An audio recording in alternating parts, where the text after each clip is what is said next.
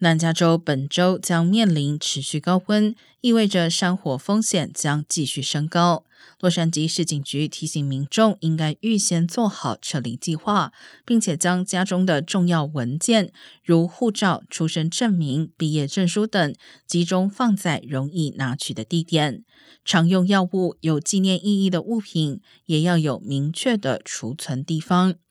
官员并且特别提醒住在峡谷社区的民众，由于连外道路较少，而且通常较为狭窄，预先计划撤离路线，以快速撤离，避免挡住道路，是重要的撤离原则。